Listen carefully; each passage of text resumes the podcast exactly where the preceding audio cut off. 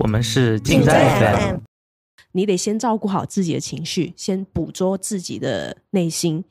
然后把自己爱好了，才有能力去爱其他的事业也好，其他的爱好也好，其他的人也好。呃，如果别人让你做什么，你就做什么；如果别人给你任务，你就直接执行的话，其实你也是一个不爱自己的表现，就是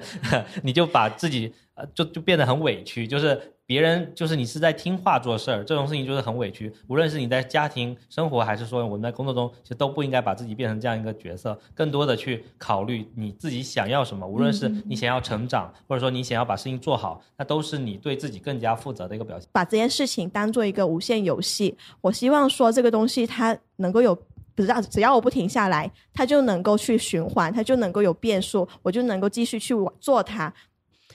Hello，大家好，欢迎来到金在 FM，我是 Kenny，我是 Wins，我是 Lizzy 丽娟，我是 EK。那今天呢，是我们第二十三期的播客录制现场。那我们这一次呢，会想跟大家一起回顾一下我们的二零二二年，因为现在其实我们今天录制是刚好是二零二三年了嘛。那我们回望一下我们的过去的这一年，大家都发生了哪些事情呢？然后可以顺便给自己做一个简单的一个总结。所以今天呢，我们邀请到了啊三位嘉宾，包括我这个 King 主播，来给大家讲一下我们这二零二二年的一些历程，然后可能会提炼起一些。心得的一些启发句来带出来我们的故事，希望对大家也会有点启发。嗯，好的，我觉得呃，学伟的这次的话题还有点意思啊，就是说不是单纯的从呃回顾每个人过去，而是从一些句子，就是对自己有启发的句子来引出，那我们就会从这些句子来聊到我们喜欢的一些书，呃，还有受到启发的一些故事。好，那我们就正式开始吧。那想先跟静哥聊一下，静哥在今年二零二二年，你觉得你比较有启发的一些呃第一句话，你就想跟大家讲什么呢？呃，这句话呢是我刚刚刚前两天刚看到的，我觉得特别适合我，所以我就把它作为我的年度的第一句话，呃，叫做用有限的时间做无限热爱的事儿。然后这句话呢，其实是我们星球里面的阿娇同学说的。然后他这句话是从那个《保尔·卡萨金》里面说的：“我要把有限的时间投入到无限的啊为人民的奋斗中去。”这个就可见当时的革命性革命者呢，也像是一个时时间管理大师，能够把这些。把有限的时间用到他最觉得最重要的事情里面去。然后我的这句话呢，用有限时间去做无限热爱的事。首先是我们其实每天呃想能够用来做自己事情的时间都是很有限的。那如果你不去有效的利用呢，就会变成说，哎，我们每天除了上班啊，然后吃饭，然后就下班休息睡觉，或中间可能会有一些娱乐时间，然后一天就这么过去了。如果这个一个月、两个月、一年、两年这样过下来，你会发现，感觉整个人是庸庸碌碌的。那我觉得我自己最重要的事情就是说，要把时间花在一些自己觉得感兴趣的、很想做的事情上，哪怕目前看起来可能没有什么，呃，太就是看起来不会有。快速的收获，但是呢，只要对自己是有意义的，对长期是有价值的，我觉得都应该去做。比如说我自己，呃，今年特别喜欢的骑行，然后我我从七月份开始骑车，那每天都会去呃海边去骑车啊，感觉特别开心。然后骑完之后啊，就早起骑车，骑完之后，然后去公司去去看书写东西。然后这种是我觉得很有意义的。那今年我是想说，把我的早起的时间，除了骑行之外，拿来全部贡献给学游戏开发这件事情。啊，希望把我自己想做独立游戏这件事情，尽早的启动起来。无论是学开发，还是学自己的一些像素化，然后可以把这些事情做起来。然后希望在年底能够做出一个呃可以玩的 demo 吧，就是自己会觉得会比较有意义。然后这是我的年度金句。金哥提到的这个，刚好跟我有一个句子，我也有一个句子，也蛮像的。就是我这个句子其实讲的就是啊，有刚好很对称，叫想亮就亮，能亮就亮，这次不亮，下次再亮。这句话其实是源自于，就是我看最近其实有看一些综艺，就是《快乐男生》。呃，二零零八、二零零七届的那个快男生，他们其实现在又重新火起来了嘛。然后组团叫做零七加，他们当时参加一个综艺，就刚好提到了自己说啊，我们这一都很糊，就是后面这刚出完道那一年很火，然后后面都很糊，然后但是最近又火起来了。就是他们有个有一句话就讲了这样一个句话，就让我很感慨，因为我们有时候就会觉得说我们。刚当下就完成的事情很难，然后没有达到我的目标，然后我很丧。但是其实我们去想想说，其实人生非常的长，很多事情我们如果说当下没有完成，那也没关系嘛，我们就是留点遗憾和悬念也未尝不可。就是因为能，我刚刚也想说，为什么跟金哥 match 呢？就是因为我觉得这句话其实反向来说也是一种说，我把这件事情当做一个无限游戏，我希望说这个东西它能够有。不知道，只要我不停下来，它就能够去循环，它就能够有变数，我就能够继续去做它。但如果说我一旦觉得这个目标已经 over 到百分百我的一个程度了，那我可能就会结束掉这个事情，因为它已经在我内饰已经完美了，达到那个程度之后，再我下一次去闯它的时候，可能我的动力没有那么强。但如果说换言之，把一件这个事情它当做一个无限的游戏，就是可以让我不断的去冲它的点，我这一次没冲到。但是我继续下一次再从零开始再往上冲，就可能它的变变数又会更刺激一点。就对，就是我想到这句话可以跟静哥有一点点 相通的点。嗯，那我们来看看啊，Lizzy 有什么第句想跟大家分享的一个启发句吗？可能就说第一个要分享的就是说这一年的一个收获是把更多的注意力放在自己身上，然后去实践和。呃，发现和实践自己的能力，而不是一直在仰望别人。然后我的一个金句可能可以说，就是人要越长越像自己才行。然后这个点的嗯启发点的原因，就是说自己可能在成长过程中，呃，早期的时候看了很多很优，就是以前自己可能没有太多的学刻意学习的习惯。然后早期在看到很多很优秀的同龄人，或者是呃比我小年纪还要小的一些嗯就是设计师，那经常会产出一些非常好的作品，或者是一些经验的学习帖，当时就会嗯，在心里可能给自己产生了一个比较大的压力，就觉得说这些人嗯，就是太优秀了，优秀到我觉得我跟他们有很很远的距离，就从心理上就拉开了这样的一个距离，以至于说很长时间可能在学习过程中都会有一个心态，就是觉得自己不如你，可能下意识第一件第一件事情的反应是说，哎，就是说呃，人家。人家在这个阶段跟你同龄，然后产出的都是这些东西，诶，你都有些什么？就是第一反应可能会先去来否定自己，然后再去做学习。但是所有的学习过程，可能前前面都覆盖了这么一层压力在，或者是一层自我否定的情绪在，以至于就是嗯，学习过程其实不是特别的快乐，可能还带有一些焦虑，担心会啊比不过别人，就是会被落后啊等等这种这种一些情绪。然后这也是在后来嗯，今年可能就是说在。呃，参与了线下的分享会之后，以及呃，也包括通过别的一些学习内容，可能慢慢的帮我确定了一件事情，就是呃，也了解在呃线下分享会的一个收获，就是说除了专业上的一些嗯内容，现场收获到的那些专业内容以外，还在线下也跟大家有了一次小小的聚会，然后呃那个过程就是看到了很多这些原先我仰望着的设计师背后的一些。生活化的一面，非常亲和，然后也非常自然、轻松的一面，就是他给我一个视角，就是说我们，就是说，呃，可能就是就是。感觉到大家其实是类似的人，并不只是说这些人非常非常的优秀，离我很远。所以就是带着这样的视角，然后再加上后面自己学的一些内容，慢慢的让我觉得我要把更多的注意力放在自己身上才行。不然的话，你可能一直带着那样的压力，就会有一个有一个问题，就是你永远有东西要学，那你永远就会不如别人。然后我就会永远处在这样的一个很 down 的一个状态下。所以那基于这样的一个启发，我可能。呃，在慢慢的把注意力收回到自己身上，然后去关注自己学的内容、自己产出的思考，以及自己嗯，就是说可能就是关注更多自己的东西了之后，那感觉其实分享会到现在也就一一两个月不到，就我觉得我自己的变化还是很大的。嗯，这个真的是希望就是希望就是未来。保持下去，然后也继续多多产出属于自己的东西，而不是一直站在一个仰望别人、否定自己的状态。所以我的金句就是：人要越长越像自己，然后这样子的话，真的是快乐很多。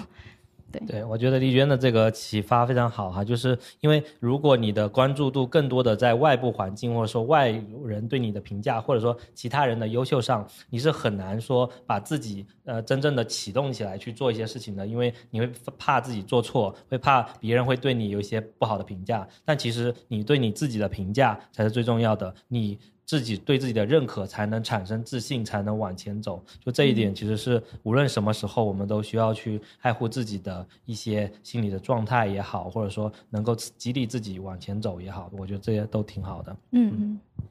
对，我觉得丽娟说的人要越长越像自己，确实就是。但是我们可能一开始早期的时候，我们实验有说一个影子学习法嘛，就是我们可以去模仿、参照别人。就是当我们对这个领域不熟悉的时候，可以去这么临摹。但可能慢慢的，你越渗透到这个领域，你看到多方向的不同的人在这个领域的一些。呃，样子之后，你可能也会从中融合、提炼出属于你自己的个人特色，这样就可能觉得说不会觉得自己跟别人很像，对你也会融慢慢的形成你的一个风格。然后还有一个就是，E K 之前有跟我讲，就是我也很淡的时候，他就会说，就说你要相信自己，我可是超级相相信你的米奇。然后我就会，我就想这一句话也想告诉就是丽娟，一定要很自信的相信自己，这是我觉得是你内驱最本质的一个动力，就是相信相信的力量。这句话真的是很，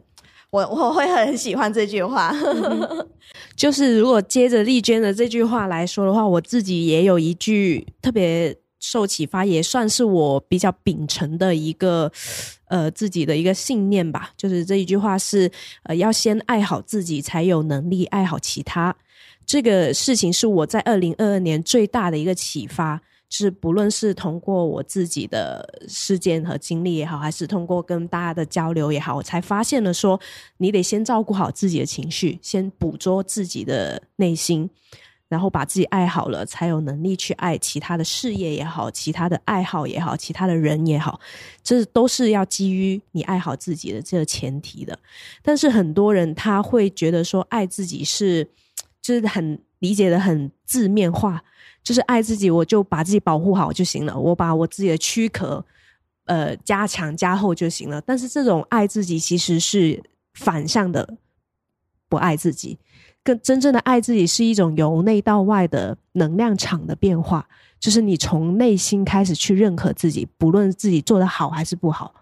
就是我做的不好的时候，但我先认可我自己，我先承认我有这样的一个状态，然后再去做改变，这才是爱自己的一个嗯最好的出发点。要接受自己的好与不好，才是一个。呃，爱自己的方式，对对对，就就像我们去爱一个孩子，我们不会说，哎，因为他这个是这个地方不好，因为他可能长得没那么好看，但是他很可爱，那你就会说，呃，你就开始不接受他。我们是会包容他的所有，那我们爱自己也是需要包容自己的所有的，哪怕是现在做的不好，也会去锻炼自己，勇于的去走出这一步。对对对对对，你先接纳自己了之后。才有爱自己的基础，然后你就会发现所有的心态就会开始进行变化。就是我我自己就不会再去特别的看重外界对我的评价，不论是呃标签也好，别人对我的一些反馈也好，就会开始去思考说，这到底是不是我自己真实的样子，还是他自己。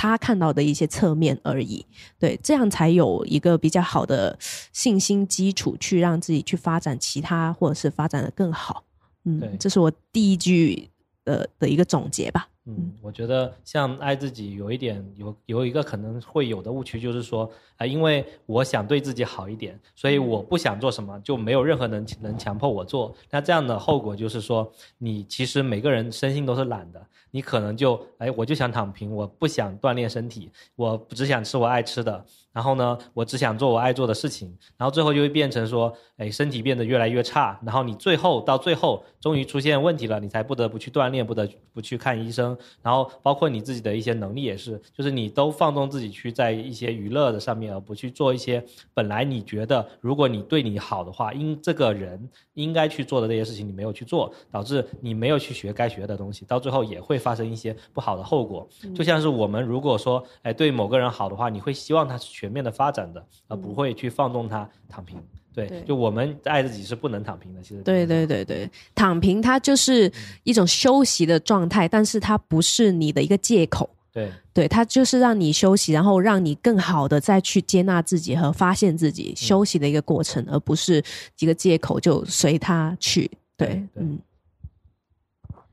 对，其实一可以讲这个，我也挺启发，就是爱自己其实是将自己的，就是这任何事情的利益最大化的。呈现它的价值是 for 你自己的，就是即使你去帮别人。但你要回到本质上，其实你是讲到自己的情绪，心里也更快乐，你觉得舒服，其他就是你表现出来爱自己的一个呃实现。对，但是如果你不够爱自己，其实就会延伸一些负面的一些情绪、负面的价值。你看到的身边的任何东西，你会觉得你都会想挑刺，你都会想生气，就他怎么做的不好，那他怎么这样子，就是。他没有满足你那种掌控的感觉，然后你就会觉得很持续的很淡。但其实你的生气一旦的生气了，对自己的心理有一定的影响之后，这其实就是你不够爱自己。其实回归到底下，如果你要很爱自己的话，你就会觉得，哎，没关系啊，他怎样关我什么事啊？他好不好关我什么事啊？我提了完了，我提建议完了，他就该爱不爱不干是他的事情啊，他要不要实现是他的事情啊。这其实影响不到我，不能影响到我本质上自己的一个情绪。我没爱爱自己。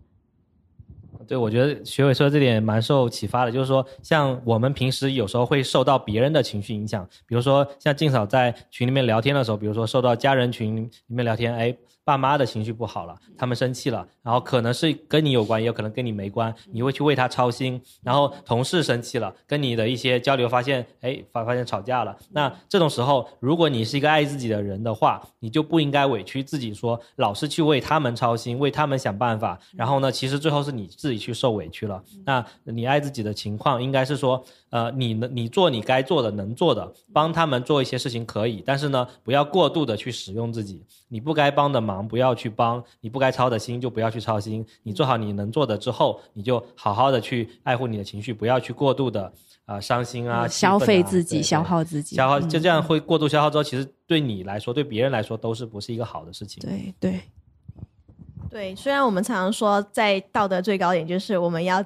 支持一个理念，就是多帮助他人，乐于助人，这个是没有错的。但乐于助人的前提，你一定是很爱自己的一个角色，去产出说给别人的反馈、情绪的建议。等等的一些东西，而不是说我已经伤害到我自己了，我还要去操这个心去替人家，我还日思夜想睡不着，这种这种其实就不太利于。嗯，那我那我发现咱们的年度关键字第一个爱自己已经出来了，这次我可以可以可以可以。好，然后我想顺着这个把我的第二句话说一下吧，就是呃。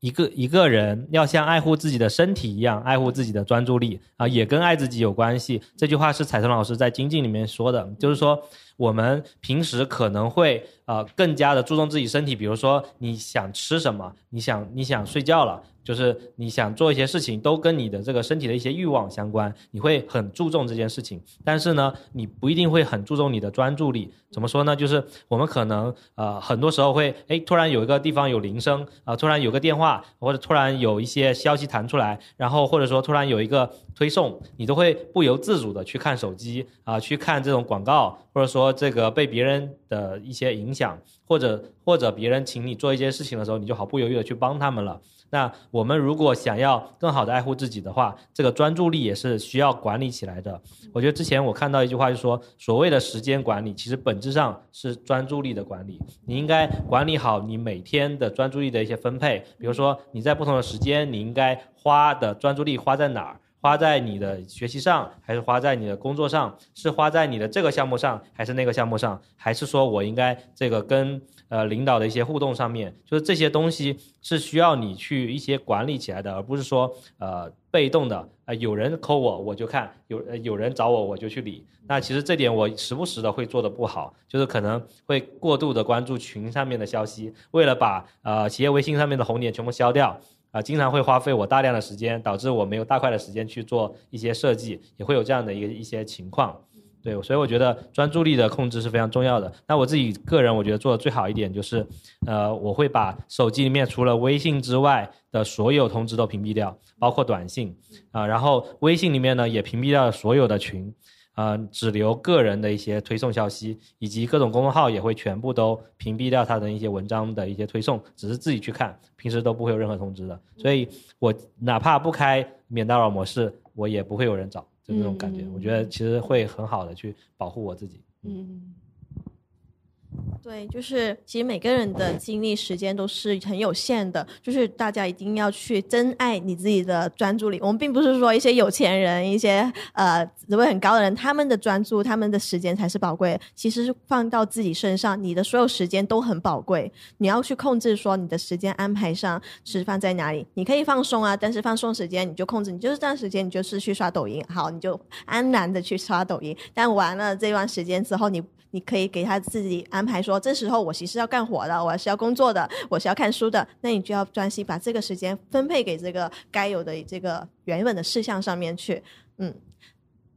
就跟花钱一样，就是我们不要说不小心就把钱全部花出去了。那我们的专注力，比如说刚才说到抖音，我们有时候可能是就是因为这一刻无聊，你打开抖音，你告诉自己要刷五分钟，结果不小心就刷了一个小时、两个小时，到了呃凌晨一两点还在刷，你本来晚上想做的事情就没有去做了，这就是一个很典型的表现。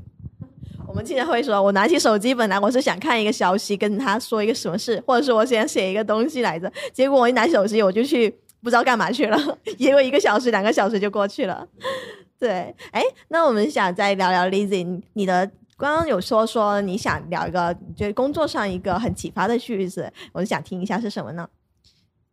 嗯，这个可能就是，嗯，主要就是可能随着自己学习的内容开始加深以及加多了之后，那可能就慢慢的就能看到以前的自己一些问题，比如说，呃，以前就是偏视觉向的时候，现在可能也做比较多交互逻辑方面的东西，然后那就会发现以前站在视觉向来思考呃界面的时候，真的是非常的理所应当，好像。他们都是本来就长这样，就是没有任何的质疑。然后，呃，嗯，现在就是当你学的内容深了，以及学的内容多了之后，你开始发现自己的那个问题就很明显，思考不足。然后就是可能就很快的就去做一些产出，或者是基于视觉上去做一些思考，而没有去基于呃逻辑上去做一些思考。所以，嗯，这一年一个呃嗯，就是在工作中也一直在慢慢实践的一个点，就是把呃一个是很重要点，就是学以致用。然后还有一个就是。会主动的去对抗以及去修改自己，就是会主动去意识到自己哦，我这次做的东西又没有好好思考，又开始这么做，然后就又重新去做，就私底下可能再花一点时间重新去做，然后可能就说会呃主动的去对抗这一方面的坏习惯，然后以及会去有意识的去呃进行着学以致用的这个过程，然后嗯，那这个这个带给我带来的一个变化就是说呃工作。就是在这家工，就是目前这份工作的第一年，我可能很多时候都是处在一个接需求的状态，然后，呃，那个产品可能会有一些既定的时间点，就是什么时候交付，那我可能就很很担心自己不能及按时交付，所以就会可能是被对方的时间牵着走的，会以按时交付时间、按付交呃按时交付任务为主轴来来引导我的整个工作工作流程。就然后，但是这个嗯，有了这样的我这一年这样的慢慢的一些。嗯，尝试和一些自己主动的一些一些修改了之后，那可能会发现到了下半年，我的一个工作过程可能会变成说，呃，我会主动的优先先去思考，我打算要怎么做，怎么样做才能把这个体验做好，然后再去就是会去会去更多去表达自己的想法，去跟产产品去讨告诉他说要这样子才是好的，然后这个过程我就发现我好像变有一点点主动性了，我会去。影响到这个时间的排期，甚至是嗯，我们可能会共同去讨论说，哦，那好，一定要在这个时间节点上线，那可能就呃，一定要在这个时间节点可能做出点什么东西，那我们就挑一部分我们俩都认可的，呃，那就先迭代上来，那后面的就留给后面迭代。就是说这个过程就发现说，前者可能是被嗯产品的时间牵着走的，但后者。我可能会有更多自己的主动性，甚至可能会对他们带来一些影响，甚至也可能产生一点点的推动作用。然后这个过程，嗯，我就觉得说，对我个人来说是，呃，挺棒的一个锻锻炼，以及也是一个挺好的一个，嗯，就是真正让我看到一些变化。我是自己感受到，哎，好像有点不一样。我今天，我今天好像怎么敢去跟人家这么说了？就是会有一种这样的一个感受。然后，呃，这一个点就会，嗯，就会让我觉得说。自己好像可以在团队中，就是即便是没有很优秀的设计师在前面带着我，即便我是一个自己在这边摸索的状态，我好像也能发挥更多自己的作用。所以这是我一个呃嗯嗯，如果说是第二个金句的话，那我可能会觉得说，就是要去主动的去呃改变自己的坏习惯，然后去真正的去做到学以致用，就是把我们学到的那些东西真正的用自己的能力去推动的去做，去这样子，然后就我们就可以尝试在团队中，或者说在自己所处的环境中发挥更多自己的作用。嗯嗯，刚才丽娟说的这个，我觉得挺好，就是能够反思到自己啊不足的地方，然后有在认真的改进。那如果从具体来说，就是呃之前没有更多的考虑为什么 why 的这件事情，然后他开始会说，我接到需求之后，我也想说为什么要做，什么时候一定是什么时候要上吗？能不能多做一点或者少做一点？然后能不能做得更好？那可能我们刚开始，特别是尤其是做视觉和偏执倾向的同学会说，我就直接完成这个任务就 OK 了。但是其实我们无论是做交互或者做体验设计，那更多的都会从我们这个需求到底应该是怎么个样子，怎么样能够把它做得更好去出发。所以我觉得你已经已经开始从往产品设计或者说交互这个方向开始入门了，挺好的。对对对，就是这个过程，我感觉就是说，呃，所以我今年一个很也也有一个很很大的一个点，就是好像。非常清晰这个目标，我不是为了做东西而做东西，我的目标是要把产品做好，那就变成说你的很多东西都会，呃，你的思考就会基于这个来，你跟人沟通的思路也会基于这个来，我也不会去跟你起冲突，即便我们有冲突，那我也我我们的目的都很明确，我只是要把东西做好而已，就是，就好像说，嗯，真的主动性强了很大很多，然后感觉自己也就是。好像这才是我，就是我，我就是这样子的。那我，我，我的设计方案出来了，我就是很坚持。那我就，我可能看起来很凶，但是我的目的只是要做好东西。对，那好像就有了这么一个非常简单的出发点之后。就真的变化很大，就让我想到说，你做工作有没有一个自己的内核，在它区别是很大的。因为如果你没有的话，你可能就是一个工具人，你是在完成一项任务。那如果是你真正的想把它做好，有去思考的话，那这就变成一个你想做的事情。对，那你的主动性啊和各方面的能力发挥啊，都跟之前会不一样的。我觉得这是挺好的。就是我之前有听到过很多同学提问，就是说自己在一个小团队里面，或者是那个产品经理很强势，没有办法去。呃，推动一些什么事情的发展啊，或者是很被动啊，自己在团队里面。然后刚才丽娟说的这样的自己一个经历，我就是想有一点小启发，就是像丽娟她其实也没有做很多很多的什么事情，或者是要去呃推翻怎么怎么样的，她只是多问了一些问题，多去转化了一些呃思考的角度，其实就比别人多做了一点点，然后这样的主动性就随之而来了。你不需要说我全盘否认你，或者是我觉得你这个不 OK，然后我自己再去做一个很大的产出来覆盖你的产出。其实我就是多跟你探讨了一下，然后多跟你问了几个问题，那主动性就就来到我手上了，或者是我们就可以一起合作共赢，去产出更多的东西了。对，就是就是嗯，每多做一点点的一个力量。对，这真的是。对，我觉得说的很准确，就是说我真的只是多问了一些我本来想问，但是可能没问的，就因为了时为了基于时间赶紧产出，或者不是赶紧产出，就可能为了基于按时交付这样的一个一个理念，然后导致你有一些点可能就没敢问，你会觉得说，哎，好像这问下去，好像这个点就真的没法没法按按照项目的进度来了。那那为了为了那到了后面这个有了这样的一个思路之后，我就我就真的就去问了，那你就很多点就是。它就是不合理，那你作为设计师，你真的还要给他做下去吗？就是会有很多这样的一个，对对对，就是，嗯，就感觉自己也在护啊，就我可能也叫做什么主人翁精神吧，就是对产品的一个一个思路，对对对，就是就是我现在就是有一种就是说这个产品我是要负责的，就是它基于我的手出来的话，那我要。可能要对自己的产出负责，我也不能随随便便就给你做，就是有一点这样的一个思路在。就刚刚突然又启发我一点，就是说，呃，如果别人让你做什么，你就做什么；如果别人给你任务，你就直接执行的话，其实你也是一个不爱自己的表现，就是 你就把自己呃就就变得很委屈，就是。别人就是你是在听话做事儿，这种事情就是很委屈。无论是你在家庭生活，还是说我们在工作中，其实都不应该把自己变成这样一个角色，更多的去考虑你自己想要什么。无论是你想要成长，或者说你想要把事情做好，那都是你对自己更加负责的一个表现。我觉得又回到那个关键词可以。对，其实我很开心看到 Lazy，其实就是一个 owner 心态在慢慢的成长，在壮大。就从开始接仅仅是接需求完成，到你现在其实会去主动的追溯它的问题本质，来去让你的方案更加有说服力，让大家能够相信你的产出的东西。那我也想问，有感觉到你自己的工作价值在提升吗？就是一个成就感。嗯，比起以前，嗯，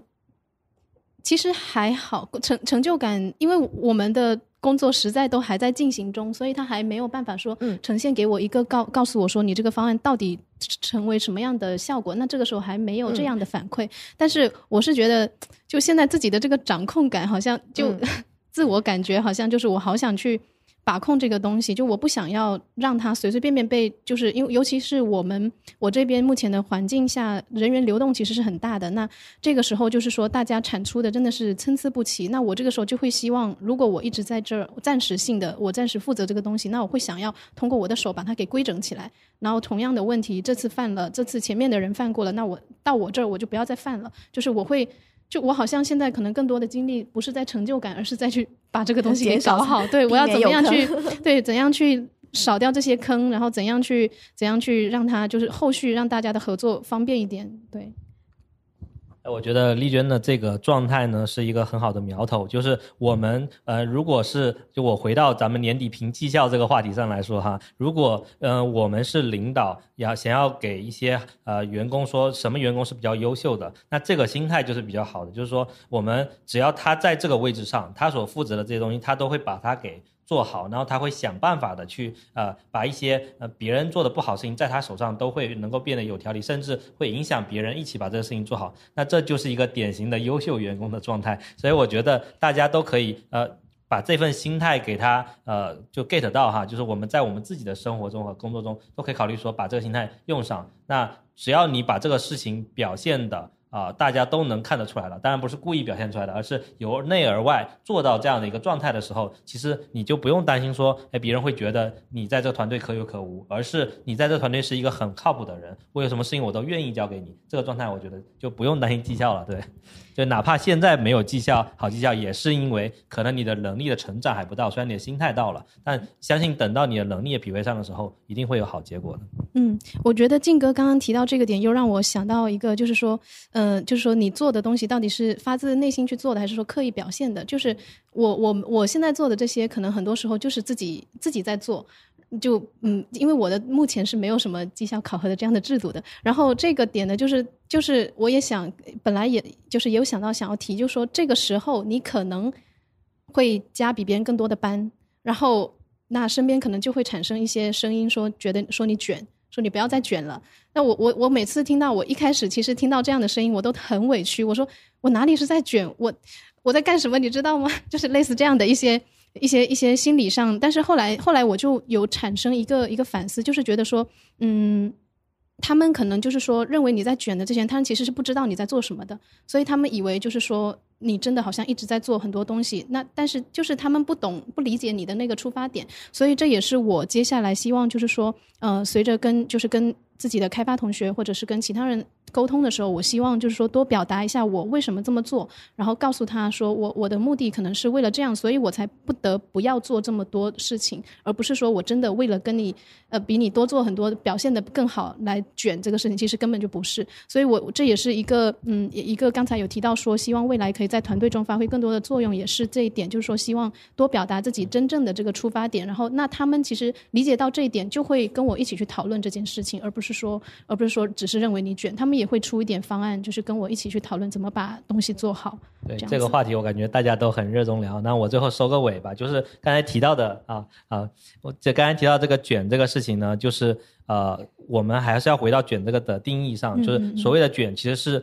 呃低水平维度的一个同质化竞争，就是呃，那就是说呃别人加班到五呃这个九点啊，你加班到十点，就是别人做这个。呃，做一份，你做两份，就这种是同同一个低水平的这种事情，在不停的去重复和堆量。嗯那呃，如果是你是在做一些别人都意识不到的事情，那别人并没有很想去做的事情，这些事情可其实完全不能说是卷，而是说嗯你的态度跟别人其实不一样的，你嗯你跟他嗯想的地方不在一起。对，对，我觉得就是真的不用去顾及别人这个评价，他可能就是抵不得你这么努力，就是他自己想躺，但是呢，看到你那么努力了，他又很看的不爽，就没有关系。我觉得就不用管那些人的评价。其实你、我我们这刚刚看起来，其实你做的事情是非常值得肯定的，就是你是很自驱的知道我为什么在做这个东西，嗯他是在给你个个人发展、职业发展上都是在一个往上走的一个趋势，你就可以继续坚持去做。但是我我可能想要补充一点，就是说，因为产品设计是个团队性的工作，所以你也不能不管他们，因为他们还得要把我想要做的东西给执行出来才行。就是所以，呃，我我的期望是说，我要跟他们多沟通，让他们知道我的想法，然后跟我站在同一个起点去想，啊，这样你你说的是啊，你说的是合作啊对对方对对对我因为是同同样是设计师，啊，旁边不是不是那我指的是啊可能就是身边作方对合作的就可能是合作方，他其实就是同事。想做的更多，但是你提出了嗯更多的优化点，对然后还有就是啊，对对对，对。而且他们可能就是不知道你在做什么，然后嗯就是会觉就只是在说你卷，就一看你加班就又又说你卷了啊，我就。所以我觉得就是说，也不能说是他们的问题，就是我要多表示我到底在干什么，让他们知道，然后我们站在同一个起点去共同去做，可能会好合作一点。就是沟通的技巧要营造嗯嗯。共识，对你要回归到目标上的共识，对然后提的优化点要需他们觉得，呃，这个提了之后优化确实也对他们产品方向确实是更有价值的，对他们就会帮你推动下去。但如果推动不了，这个其实也很常见了。对，没事，就是我也不要责备自己我我成长了就行。对对对 对对，就把这个 idea 留住，然后下一个团队再用。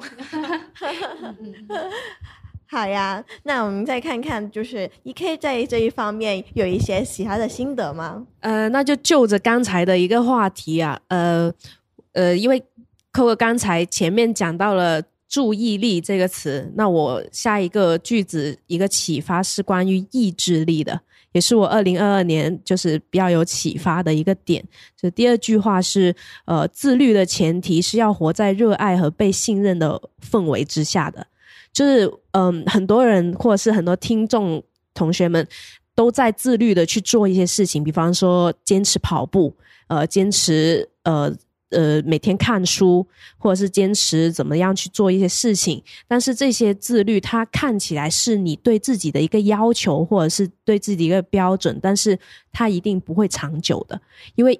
自律这件事情，如果是在调用你的意志力的话，呃，你是没有办法长久去做这个事情的。所以刚才说的自律的前提是要基于热爱和被信任，就是你真的是热爱这件事情，它是无意识的你就去做了，它不需要去调度你太多的呃时间或者是太多的这个精力，然后你就去坚持的做这件事情，它才会去成为你的一种习惯。对，然后就是我对自己的一个改变和转变，就是说，嗯、从今天开始，或者从现在开始，我不再去说我要达成什么什么样的目标，而是而变成说我是一个怎么怎么样的人。比方说，我不要去达成每天早上七点起床的目标，而是变成了我是一个早上七点起床的人。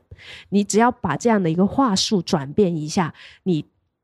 就不是调用你的意志力。而是你真的想要或者是热爱早起这件事情了，嗯对，你就是想要变成这样的人了，就自然而然的你就做，就是能做到这件事。因为嗯这个早起这个时间本身来讲是没有意义的，但是呢，成为一个早起的人，它是有意义的。对对对对，然后我觉得刚才一 K 说的这个呃，要因为受信任这件事情也很重要，就是说我们想要做这些事情，想要呃学更多东西，最终的目标还是希望能够把自己的能力给发挥出来，能够得到外部的认可。那呃，如果你在这个团队里面，比如说你。并没有得到认可，或者说你在你的生活中并没有得到认可，你其实很难坚持的去做一些改变，因为你无论怎么努力对啊，别人都看不到啊。对，就是 我自己是一个，就是大体上来说是比较粗心的一个人。嗯。其实我自己也很想要变得细心，或者是去做很多细致的产出，嗯。但对于我不热爱的一些嗯。方面，或者是不受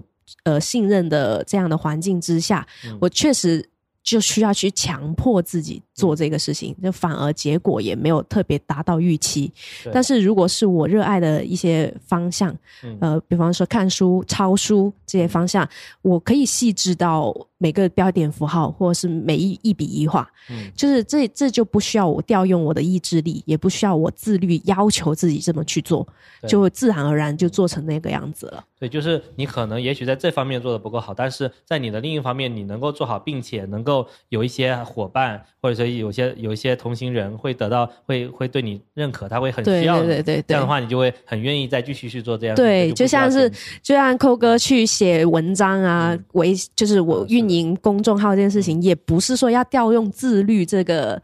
方方面的呃意志力去做的。有很多人难受，对，那我自己也难受。所以就是基于热爱做这件事情，你就会有无限大的动力。对是这样的。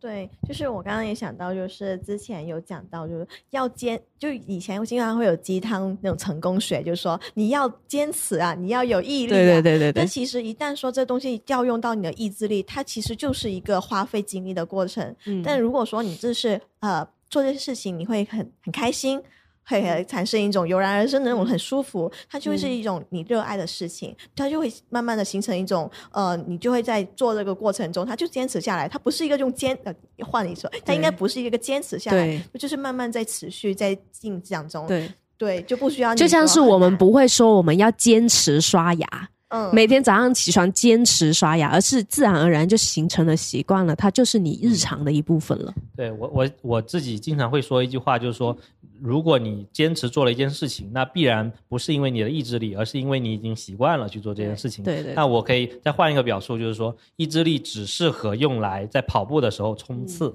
对啊短期的短期的一个高速的爆发，你起跑也好，结束了之后冲刺也好，它只是个短期的。但是如果你想要跑完一次马拉松，你必然是享受在这个跑步的过程中，你是一个很开心的。那这个享受的过程，就是你已经习惯了这件事情，你在这个过程中能够获得愉悦，你才能去一直去做这个事儿。是的，是的，嗯，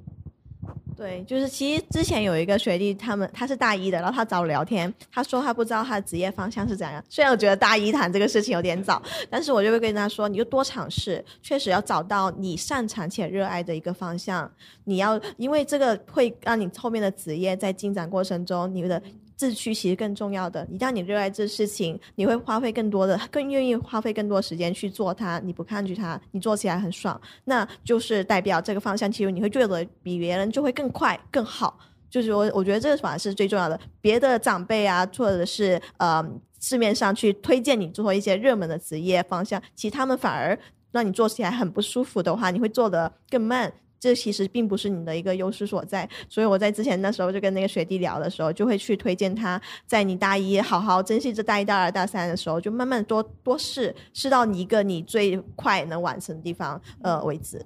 对，哎，那静哥有想聊，就是也想看看你在一个这个二零二二年，还有一些更能让人启发的一些故事吗？好的，那我再分享一个跟我们坚持和学习有关的一个句子吧，叫做“最强大的学习力绝不是一种狂热，而是笃定的一往无前”。这句话也是彩松老师说的，我觉得这句话对我来说还是蛮受触动的，因为我自己就是一个呃非常喜欢学新东西，以至于经常狂热的一个人。对，比如说我会学钢琴，我可能会比如说刚才说的学游戏开发，我会喜欢骑车，我有很多很多喜欢的事情，但是经常会由于因为我只是狂热，所以导致我一旦这个前面的新手的新手期过了，因为新手期你能学到很多新新知识，你会觉得啊我每天都在进步，很开心。但是一旦遇到了一件一个一个大门槛的时候，就很容易退缩。比如说学钢琴的时候，不知道大家呃如果有人学过钢琴，你们都会意识到中间有个门槛，就是。我们在刚开始用右手去弹主旋律的时候是很简单很开心的，因为每个每个手指就负责一个音符。但是呢，最难的地方在于左手弹的这个伴奏，它要用和弦去弹伴奏啊。这个刚开始弹也还好，但是呢，难在难就难在当你要左手伴奏，右手右手去弹主旋律的时候，经常要互相之间要有个拍子的配合。啊，甚至要包括脚上还要去踩那个那个延长音，把这些东西多起来之后，你会发现，如果你不经过很持续的练习，其实是很难达到一个很好的效果的。那这就是一个，如果你不能一往无前的把这个地方给趟过去，就是呃，我甚就是有这次罗胖演讲的时候讲到那个罗呃罗维，他去他去练钢琴的时候，他说他练一个曲子，他可以练一年半。就为了把这个这个圆舞曲给练好。那这就是一个学音乐的学习的一个态度，就是一往无前的、持续的在做同一件事情，只是为了把它做好。那这里面其实是有一个很难很难的事情的。但如果我们学习的时候，每次遇到门槛就过不去，那你很多事情全都是在山坡底下，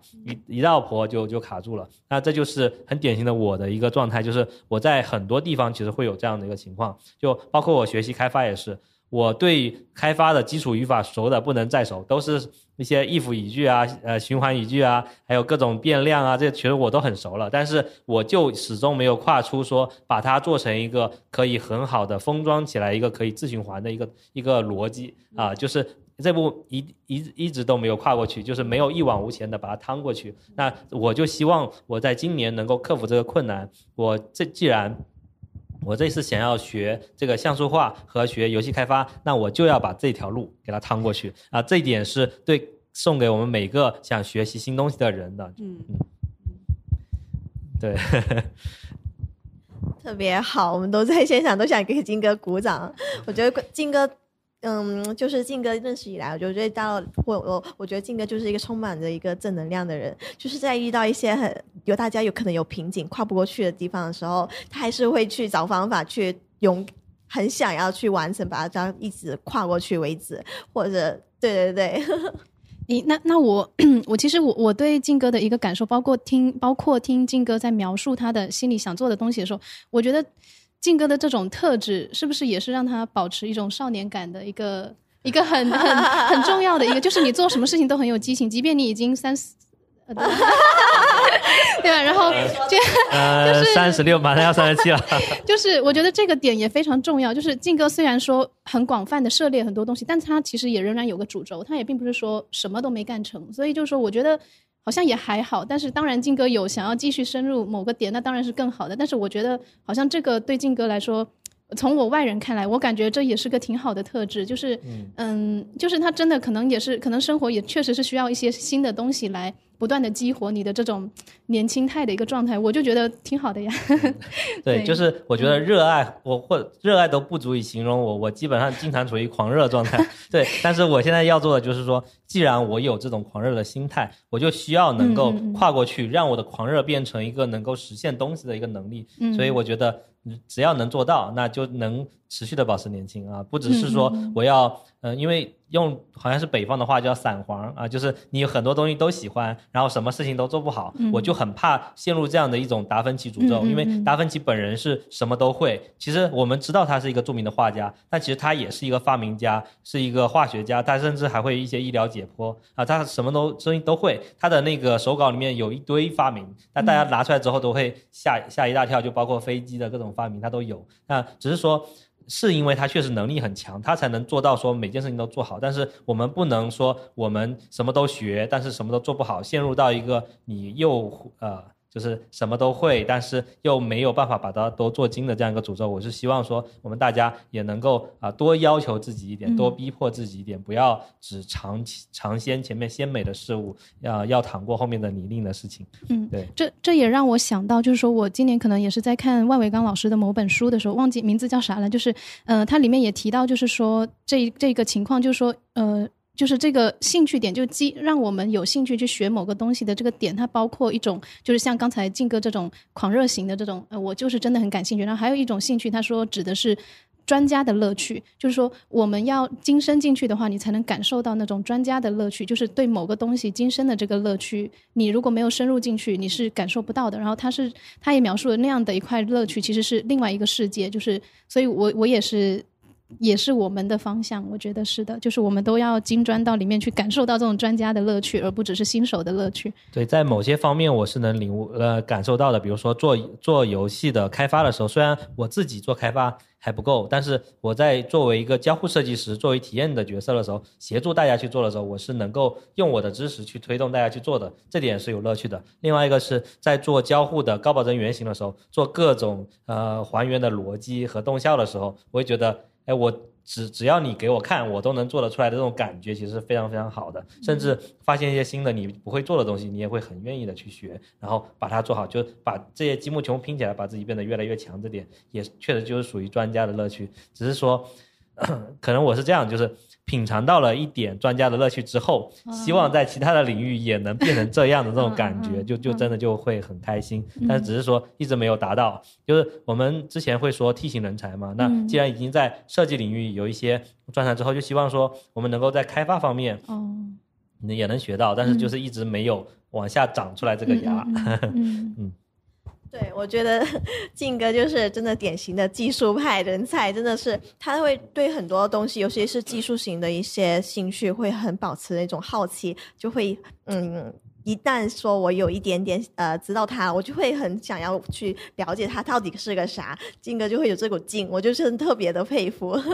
然后对，然后你刚刚讲到就是一个专家精神的这个点，嗯，可能对于大部分一些同学、可听众朋友还可能还没有试到这种程度，但是也没事哈，就是可能你们也会有一些兴趣点上。也会有一天我能达到这种所享受到他的一个境界上的一个快感，嗯，我觉得我自己个人是一种研究派，就是我的快乐可能更源自于说我能洞察、发现到一些不同的现象之间它的共性点，然后这个共性点背后所意味着一些东西，我会很兴奋，所以我会去对这些方面更加的一些启发，可能就是我跟靖哥的一个不同点，是靖哥是完全完全都是特别的技术，嗯，那我们再想听一下 E K 关于说啊。就是嗯，下一句想要去跟大家分享的一个故事启发。可以啊，就是我的第三句的话，就是也想要跟大家互动一下，就是二零二二年，我觉得是我自己人生当中最难的一年之一吧。就是可不论是环大环境也好，还是我我们就是整体的一些就是身边的人流动也好，就反正就觉得你做什么事情都。没有一个好结果，觉得二零二二年是很难的一年，所以我自己在这一年的成长有一个特别大的一个想法，就是不定的时候你别发力，要等待。就是等待是我二零二二年的一个关键词吧，也算是。就是呃，我以前是一个很着急的人，就是我我觉得我做了一些什么方案出来，或是我做了一些什么成绩出来，我就希望能够在反馈当中看得到它的呃效果，或他看得到它的结果。如果没有结结果的话，我就会去质疑自己，说怎么投入跟产出不是正比的，怎么我都那么努力了，居然还有还是这样的效果，我就会很着急。然后，呃，今年就会沉稳、沉淀了许多，就会发现等待其实是我的人生课题。就是，呃，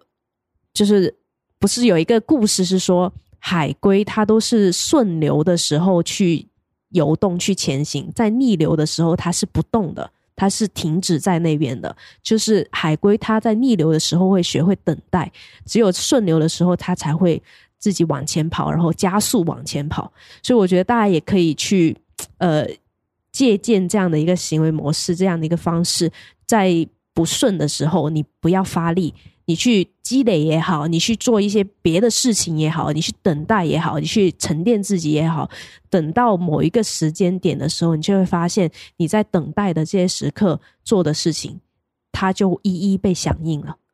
对，就是我们就说什么三四月播种，在八九月收获嘛，都是这样的一个心态。我觉得这个心态很重要，在在逆境的时候，对，嗯，我觉得这这个这句话的分享就挺好的，就是说我们不要说都想要有一个即时反馈，你做了什么东西一定会有结果。这个可能在我们比如说互联网顺境的时候，它很容易得到，因为你只要做的稍微好一点，你哪怕在这家公司没有没有升职、没有加薪，你可以马上跳槽到下一家，这都可以很快的。但是现在你别说跳槽了，你能不能够不被裁员就已经很不错了。所以会，而且就算是公司这个角度，它也很难说做出更成功的东西。所以很多事情是没有那么快有结果的。那我们不如在这个时候多做一些积累和沉淀。那刚好我这边有一句话跟这个就有点类似，就是呃是一句在呃电视剧里面说的话，叫低谷期请不要迷茫，那是神赐予你的假期。啊对对对对对是这句话其实是这样的感对，觉。就很像做做等待这个感觉。嗯然后我再顺便秀一下呃这个日剧里面的原文哈，就是何が何やっても那那没事，NG 再来。 ，NG 再来。 何やってもまくいかない時は神様がくれたお休みだと思ってやらない呃 login version 啊，就是我我们什么事情都做不好的这种时候呢，其实是神告诉你这个时候该休息了啊，这请不要着急。然后这是一个 long version 啊，long vacation。对对对，对，就是这是日剧的原文。那它的它的简简化来翻译就是我们在这个时候就是不要去迷茫，不要去着急啊。其实这个我在去年也遇到过这样的一个情况。其实我在公众号里面也有给大家分享，就是我们如果因为什么事情把我们之前长期坚持的一些习惯和一些生活方式给打破了之后，比如说最近的疫情啊，导致我们可能会有一个呃阳性，导致我们可能要休息。像我已经有一个多月没骑车了，然后今天是我呃一两个月之后终于骑车的一天，嗯啊，对我觉得也是挺有纪念意义的。对然后就这样，是你把你的这些习惯打破之后，其实你有很多本来做的很好的事情会变得，哎，你不知道怎么开始，怎么继续。嗯这种时候呢，你就不妨说，哎，那本来我们在这个时候就应该好好休息，好好休息我们的身体，不要太勉强自己。然后，呃，比如说这个时候大家其实也都在这个放松的时候，你就不用说，哎，我这个同事不在，那个同事不在，我是不是也应该呃，就还是应该去把他们都扛下来，都去呃经常去 push 他们。但其实这个时候我们也可以对大家和自己都好一点，我们在这个时候可以轻松下来，然后做一些你原来可能没有时间做的事情。对，对它就是它甚至是可以是两种不同的领域的。比方说你在工作这个领域上，他遇到了呃不顺，或者是现在发力是没有任何呃正反馈的，那你就停止一下或休息一下，呃放假一下。你在生活上去挖掘一些其他的东西。对对对。就只要你整体整个人是保持着积极和前进的态度就，嗯就很好。对，就像我们在开火车的时候，如果前面遇到了障碍物啊，或者说开火车可能不好变轨哈，还是开车的时候，那前面遇到了堵车，你快速的先切换一下车道，至少能够往前再多走一点，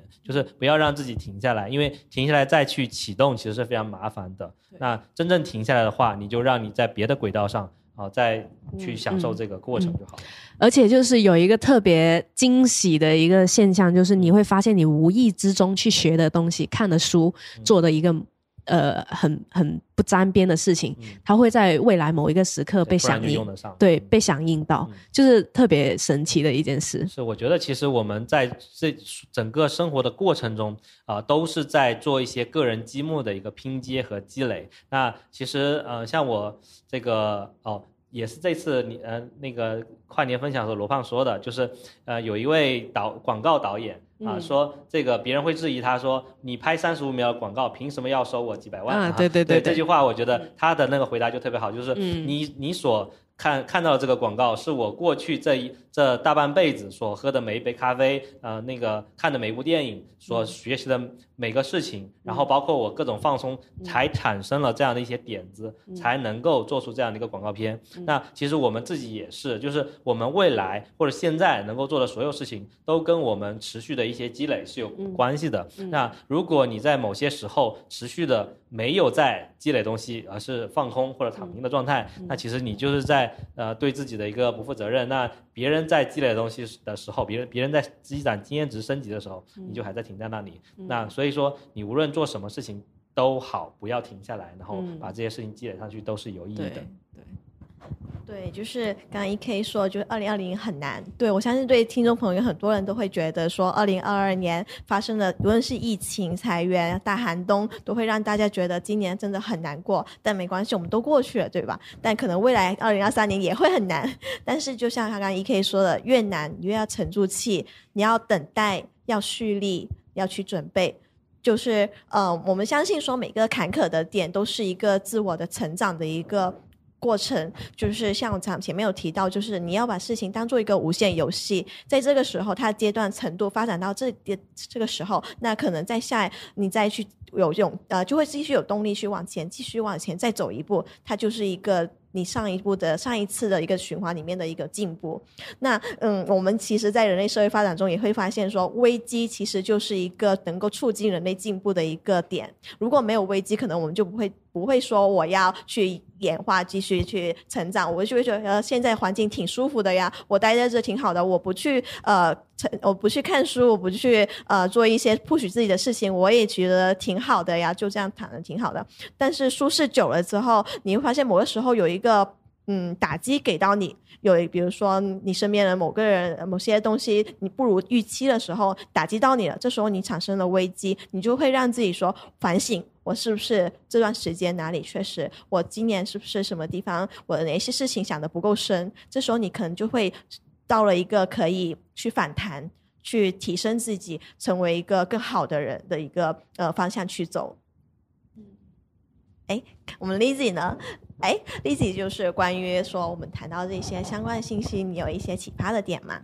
嗯，刚才那个就是 E K 其实有提到，就是说，呃，可能就说你在做一些非常。不相关的事事情的时候，就是你当下虽然可能在做一些好像不太相关事情，但是你可能在未来的某个时间节点有响应到，这个就让我想到了我的下一句金句，就是我呃当时也是在某次的自我反思的过程中写下了一句话，就是叫做自觉、自治、自省，阅读扩拓宽我。那这句话其实就是嗯，就是关于阅读的，就这一年的一个阅读体验给我的一个感受。就说我这一年其实，在阅读的这个状态下是有点放飞自我的。之前可能就非常强强强克制，让自己只看专业上的一些书。那其实看的不是特别的，说实话不是特别的快乐。然后这一年就比较放飞。那工作之余轻松的时候，我就看了很多感兴趣的专业之外的书，就小说、呃人物传记，或者是名家的一些思考，或者是一些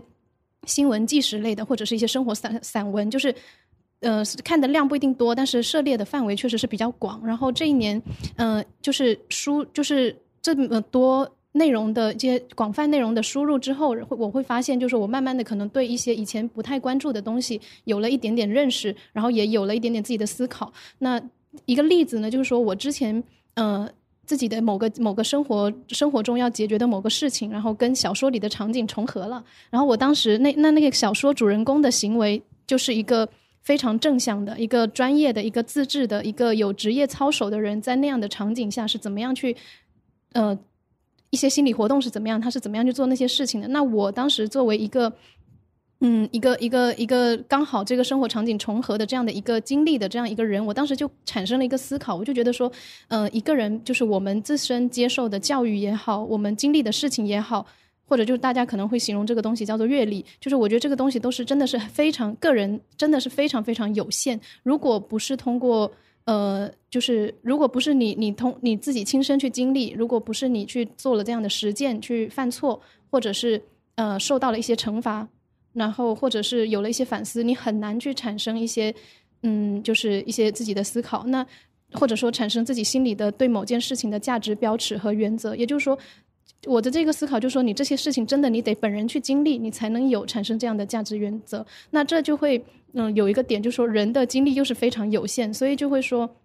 如果你不是通过阅读来去来去，呃，经历这样的一些，就是去去体验到这个小说里的，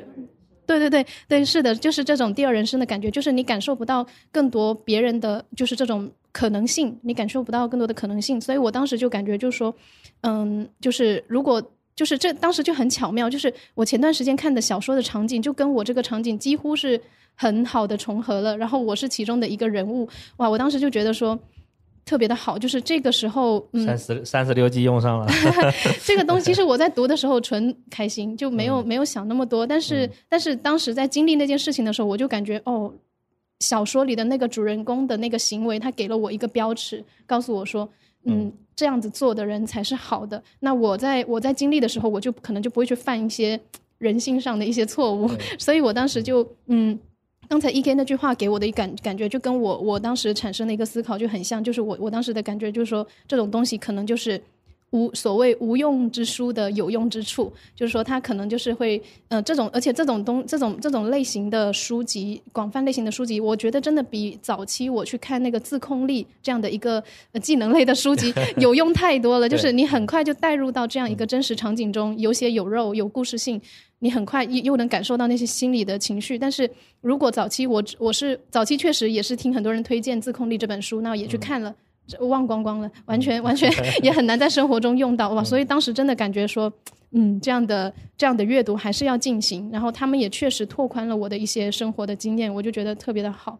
嗯，所以我觉得咱们第二个关键词也出来了哈，就是让自我流动，就是哪怕我们在呃不好的时候，呃困难的时候，就是停下来的时候。就是看起来是停下来的时候，其实你的内心是在流动的。你是让自己从另一个赛道切换到另外一个赛道啊。如果你原来是被限制了、框住了，那你可以像丽娟这样拓展自己，来流到另外一个自己感兴趣的方向。那这点其实我之前看丽娟在星球打卡的时候，有跟她有个有过交流哈，就是呃，她说自己在读。读的这些书，我就觉得她很文学少女。她意思是说，她之前并不是在看这些书的，她只是最近才在看。那给我的感触就是说，其实我们在学校期间其实被限制了，会把这些东西设置为叫做课外书，但其实。其实这些我们真正感兴趣的书，才是让我们能够终身阅读、终身学习的一个很重要的食粮。那呃，我们会对这些感兴趣，就是因为我们的自自我的一些本质，他可能会对这些东西有兴趣，他需要去触碰这些、延展这些，然后所以我们才会想去看。那既然你有兴趣，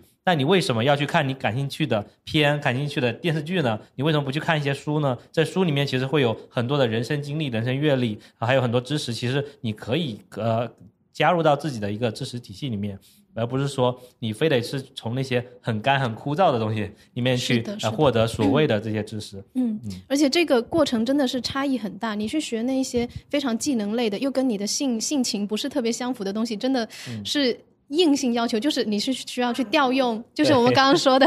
刚刚说的就是你你需要去调用你的注意力，呃，就是你是真的是克制刻意去做那个事情，那很真的是。学似乎学了，但好像没什么用。这个但是你很消磨阅读的兴趣。啊对对对。然后当你去看这些的东西，真的是很放松，你就想看就看了。然后而且你可能也不会去管太多什么时间的。我可能今天我想看就看，但其实也花不了多少时间。我可能一天我确实就看完这一本我想看的书。那这一天时间又怎么样了呢？我拿来看这个书怎么样了呢？非得要去学习那些技能类的书吗？对，就是哇，真的差别很大的。其实都不用说一天了，就算你花一个月看完。看完一本又怎么样呢？就是其实你这一个月的的业余时间你是快乐的，是开心的啊！你是除了说你做自己该做的事情之外，你是在对自己的一个呃愉悦和享受，那这就这就是一种让自我有一个流动的这种感觉。嗯。对，那谈到说快乐，呃，这个事情，其实我们之前其实光课也有讨论说怎么去呃寻找到意义感，然后那时候就有谈到说怎么去让自己容易快乐起来，然后那时候我就会总结到一句话，就是要去记录你的快乐瞬间，让快乐能够能够延长你的快乐时长。这是我的一个其中的今年的一个年度启发剧，因为我会发现说，嗯，以前我很快乐，比比起现在会更快一点。学生时代的时候，我就想着为什么呢？哦，可能那时候我会更肆无忌惮的去发朋友圈，去记我发生的一些事情。但现在我有接触的人慢慢变多了之后，我会变得有点呃不太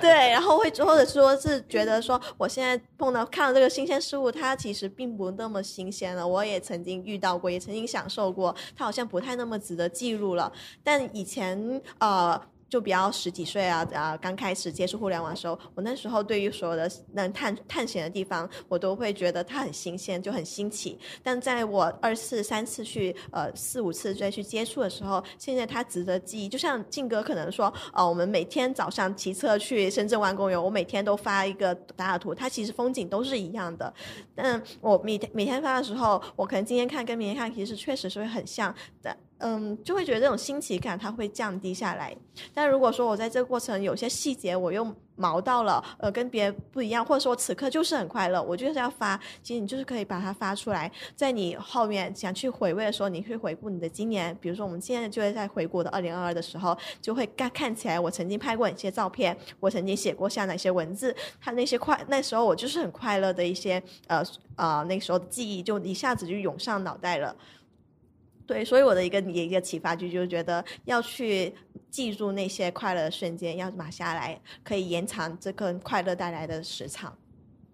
对，就是呃，也是属于我们爱自己的一个范畴哈。就是如果你觉得这些事情对自己有用，可能你老是发朋友圈觉得不好意思，那所以我们会有自己会喜欢加入一些这样的一个社群，像我们自己的星球里面，大家会去发自己的一些学习打卡，以及自己做一些健身啊、早起啊，或者说阅读的，或者或者说学外语的这些东西，你老是在朋友圈里面发，其实一来大家也不看，另外看的可能会越看越酸啊，就是觉得你怎么老是在发这些东西。但是如果你是在一个对自己认可或者说自己也认可的一个社群里面去做这些事情，反而它就变成了一个对自己的一个持续激励，你就不会不好意思去去发。那其实我觉得，如果你觉得某个地方不合适，某个环境不合适，那你就可以换到一个更合适的地方去做这样的一个输出和产出，至少让你自己觉得是开心的。嗯，就有点感觉像是在合适的地方做合适的事情，对。对，哎，那其实刚刚聊完了说热爱自己，我这边其实也想再继续畅聊一下。其实大家都有对一些呃关系的处理，比如说人际，就是呃无论是工作上的一些人际关系呢，或者是家庭，或者是亲情的一些关系的处理。这里其实我也有一个启发句，就是呃学会偶尔去做聋子和瞎子，在面对那些无法证实或证伪的事情面前。要先是无罪的辩护，就不要先先入为主、带偏见的去给他做这个事情去做一个判断。对，这也是前段时间我跟一个朋友聊天的时候，他可能是有点法律的那种背景，然后他就会跟我说起这个词，然后我就第一次意识到说，呃，无罪辩护跟有罪辩护的这两个名词，我有时候再去看一个人或者是在评断一段关系的时候，嗯，就。就比如说我跟我对象吵架了，对，然后我就会去看他现在发生这个事情，我很生气的时候，我就会去呃不断的给他加他的一个佐证，就佐证我心里的想法的一个，就佐证他有罪的这个想法的一些证据，来去批判这个人这个事情，他确实是做的不好。但我又呃在跟那个朋友分享的时候，他会觉得说，你其实在这一开始就是一个恋就不太合适了，你应该是一种以一个无罪的一个。呃，身份去看待这个事情，谁会说我们能够让放开你自己去看到更多的一些证据？其实并不一定说，嗯，如果你的眼睛被蒙蔽了，你戴着一只有色眼镜去看他，这是一个有罪的人，他就会所有事情他都是有罪。让我想到一句话，就是能够用愚蠢解释的问题，就不要用恶意去揣测哈。对就是，其实很多时候我们跟人去交往的时候，呃，或者跟同事交往，或者说跟爸妈去交往的时候，经常会发现他们做了一些事情让你很生气啊。他他似乎是对你有，就是针对你，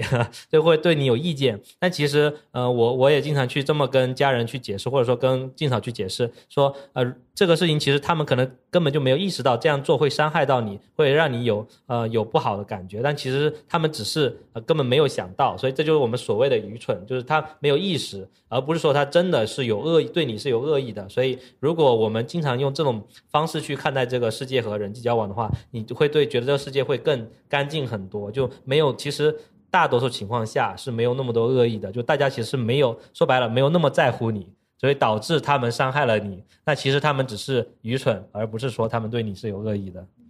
哎，那提到这个，我就嗯有点问题，那顺便咨询一下，就是觉得说，嗯，其实我们在面对面对外人、面对呃伙伴的时候，或者是一些同事，那其实好像自己真的是非常的平和，就是非常好的一个形象。那其实你在面对家里人的时候，你会有一些。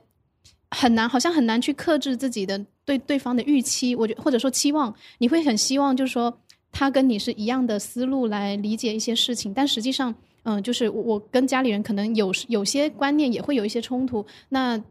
我们曾经就是。呃，就是就是可能经常吵架，当然当然这是和呃友好的吵架，不是说我不是说一定会闹闹怎么样，但是后来我就发现，就是他也有他的人生要过，我也有我的人生要过，我我好像我也没办法说他他现在虽然跟我不是一个思路，但不见得他就是错错的，就在他的人生路线上不见得是错的，所以我现在可能会，嗯，我们经常就吵到一半就好点到为止，互相就 了解了，好不说了不说了，那但是就是说我我想要问的就是说，那我们要。或者说，呃，静哥就其实，在沟通上也是非常厉害的。就是说，怎么样去平衡这一点，或者说有没有遇到类似这样的情况，然后又是怎么样去克制自己心里的这个预期，或者说用什么样的思路来开导自己，然后少这样的去好像有点像要去控制人家的感觉。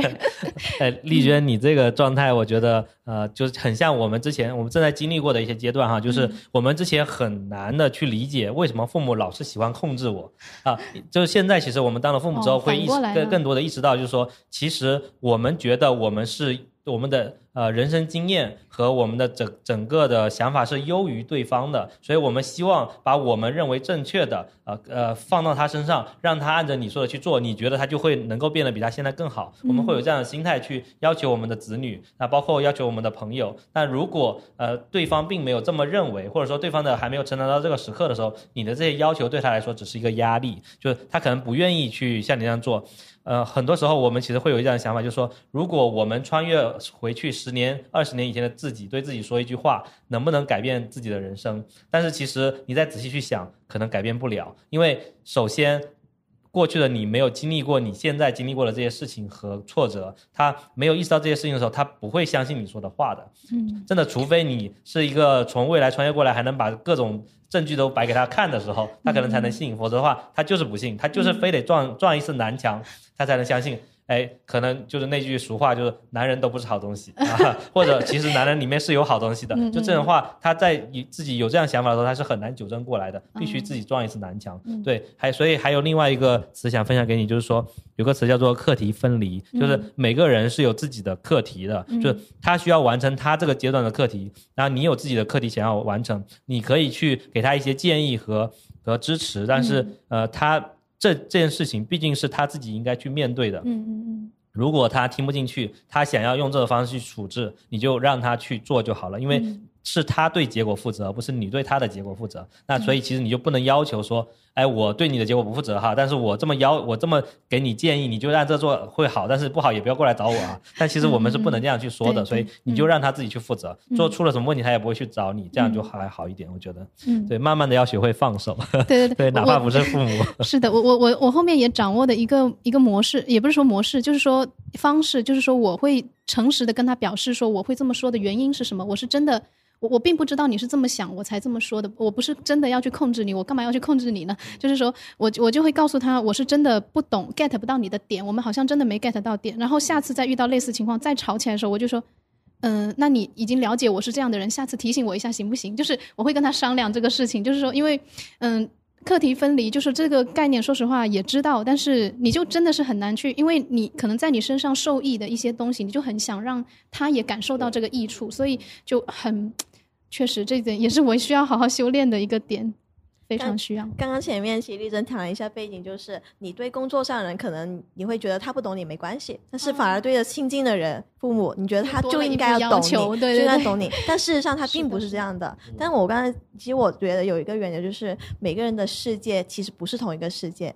任何人他来到你面前，他都是带着他的世界来的。嗯因为他所经历的这几十年来，跟你经历的这几十年肯定都是不一样的几十年。嗯然后我们会以为说对亲近的要求更高，其实是因为你觉得，呃，会不会是因为你觉得他的世界跟你的世界很重合？嗯嗯因为你们嗯一起相处了二十年，他可能更应该要懂你。他比起一个陌生人，他的世界不跟你世界没没关系的，他们不懂，因为前面二十年你们都不重合。但、嗯但亲近的家人，你会觉得他们跟你其实很重合的，但嗯事实上也不是的。就连最亲近的人他的世界也不一样。对对，确实，确实，确实嗯会带着一个思路，就觉得说，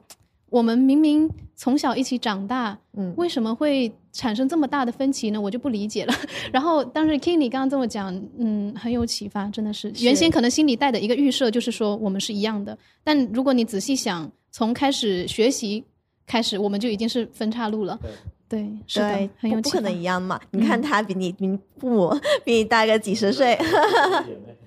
好 兄弟姐妹是，的那也是的。他们的他们的生长环境，虽然说家庭里面我们都在一个角色，嗯但是他们在在外面面对同学和朋友，他们接触的人跟你接触的层面的人都是完全不一样是的，人。然后我我一个不太好的点就在于说，就不一样，能不一样到哪里呢？就是，哎，确实这是我的一个毛病，就是，嗯，对，所以可能我们要承认的一个事实就是嗯，每个人的世界它都不一样。嗯嗯嗯，好，对好的，然后前面也有刚刚金哥有说到，就是亲情的一个相处，有嗯，尤其是亲情的一些相处吧。你们越 care 这个关关系的话，就应该是越要放松、宽容的去看待这个关系。所以也是我前面这句启发句里面，就是要学会偶尔的去做一个聋子的瞎子。呃，其就像俗语说的“睁一只眼闭一只眼”，其实呃，可能说我们看不到那么多东西，没看得那么清，反而是一种通透。嗯，那 E K 呢？E K 有一些关于二零二二年呃最想再发表的一句启发句吗？就着大家刚才对，就着大家刚才讨论的这些内容，我最后一句想说的话就是，呃，其实这个宇宙当中是没有对错好坏之分的。宇宙这么大吗？对，就是就是整个世界也好，你的人生也好，其实是没有对错好坏之分的，有的都是不同的选择和不同的定义。观点。嗯对，你你能说就是龙卷风这个东西是好的还是坏的吗？嗯它站在大自然的角度来说，它只是一个自然现象，所以它没有好坏之分，只是人类他自己把这个东西定义成坏的东西。对，所以你说，嗯，看书是好的还是坏的？大部分的人就说好啊，能增长见识啊，对我们来说当然是好的。但是对于那种他需要上课专心听讲的学生来说，你现在在看别的书，它就是一个坏的定义。对，就是我们只是看待事情的角度不一样，所以这也就是衍生了我们需要有更强的包容性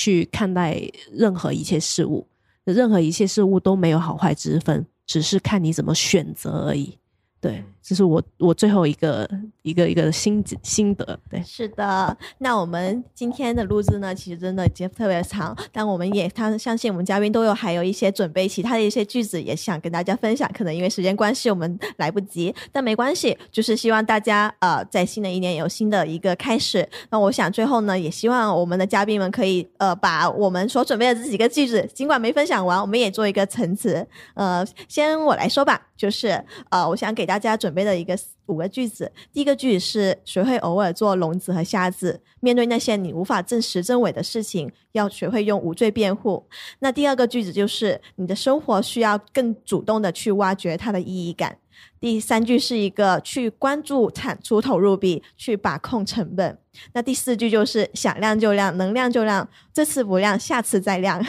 我很喜欢这句。然后第五句就是记录快乐的瞬间，能够延长你的快乐时长。对，这是我今天想要给大家分享的一个五个年度启发句。那我们看听一下静哥的。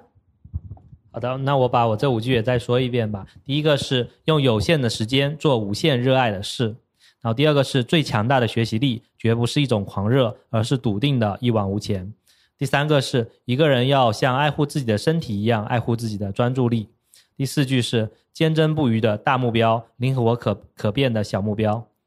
然后第五句是低谷期，请不要迷茫，那是神赐予你的假期。好，丽娟。嗯、那我就说一下，那也包括刚才有一些其实没有聊到，我就呃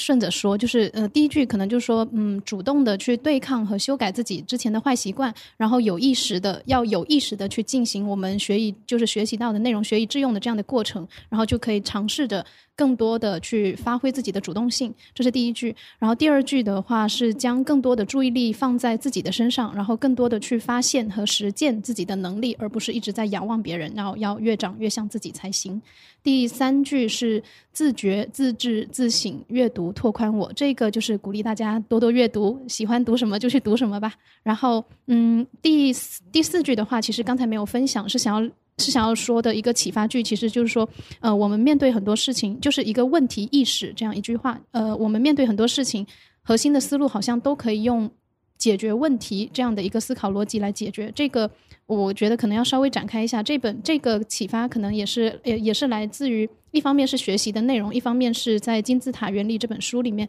真的是呃非常就是在在真正从事设计行业之前，可能很少。听人跟我们强调解决问题这个这样的一个关键词，这样的一个东西就是一个概念。那我们可能很多生活中面对的问题，我们就只是正常的去解决，但就是你没有一个概念说哦，我现在是在解决问题。然后在到了从事了呃设计行业之后，经常经常听人强调的一个点就是设计师最重要的能力是解决问题，但是仅仅。呃，经常仅仅只是听到这样一句话而已，但什么是问题呢？怎么算解决问题了呢？这个其实很多时候是没有看到的。然后在《金字塔原理》这本书里面，就帮我们非常清晰的界定、清晰且简单的界定了什么叫做问题，就是你的现状情况是什么，你的预期目标是什么，中间的差距就是就是问题。那你现在要去解决的这个问，这个你要去解决这个问题，那你可能要去采取一些措施，然后呃，那这个措施其实就是你的解决方案。那接下来你就是去执行，看效果怎么样，然后去可能需要再做个反思总结。那我这一点很重要的就是说。嗯，有可能我也有点陷入钻牛角尖了，我不知道是不是啊？就是有点陷入这个概念中。我的一个感受就是说，好像生活中的很多事情真的都可以带上这样的一个思路来帮我们理一下，我们遇到一些事情的时候，下一步该怎么做？它好像成为一个有条理的事情。你但凡遇到一些呃，不一定是适用于工作场景，你可能生活场景中，你但凡遇到一些困难的点、情绪不好的点，就是让你产生一些阻碍的点，你都可以问问自己。我本来期望的是怎么样的呢？我目前是什么样的情况呢？那是哪里不符合我的预期了呢？我要怎么解决这个问题呢？然后我现在要怎么做呢？再想想我还能怎么做呢？就是就带着这样的一个思路之后，我觉得好像嗯，就是这这给我的一个启发，就是说这个理论真的是我觉得我学到的，如果它算是一个理论的话，就是真的是我学到的，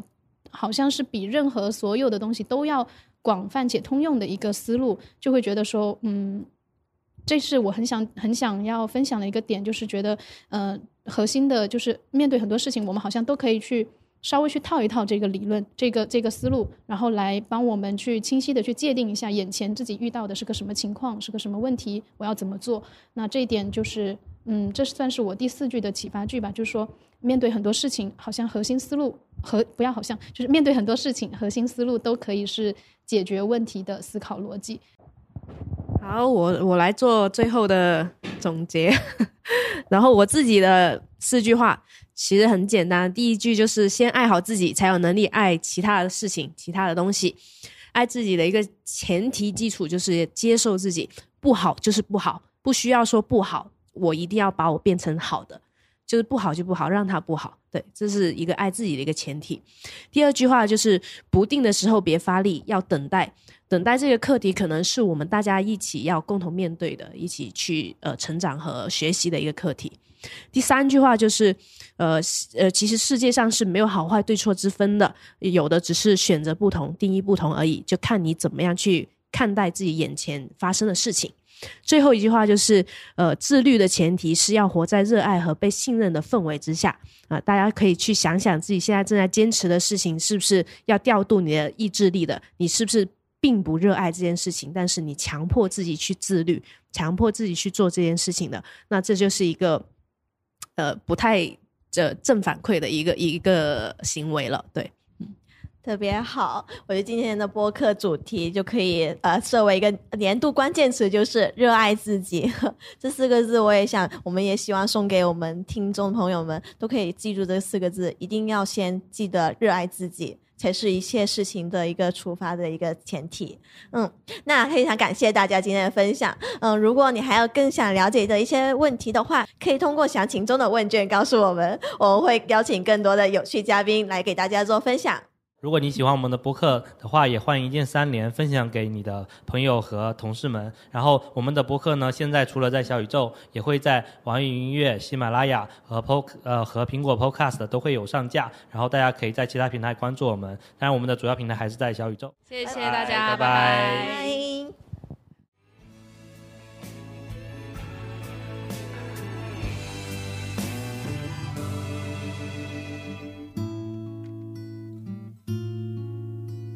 我们是聊设计、聊生活、聊科技的尽在 FM，关注我们，终身学习的有趣灵魂终将相遇。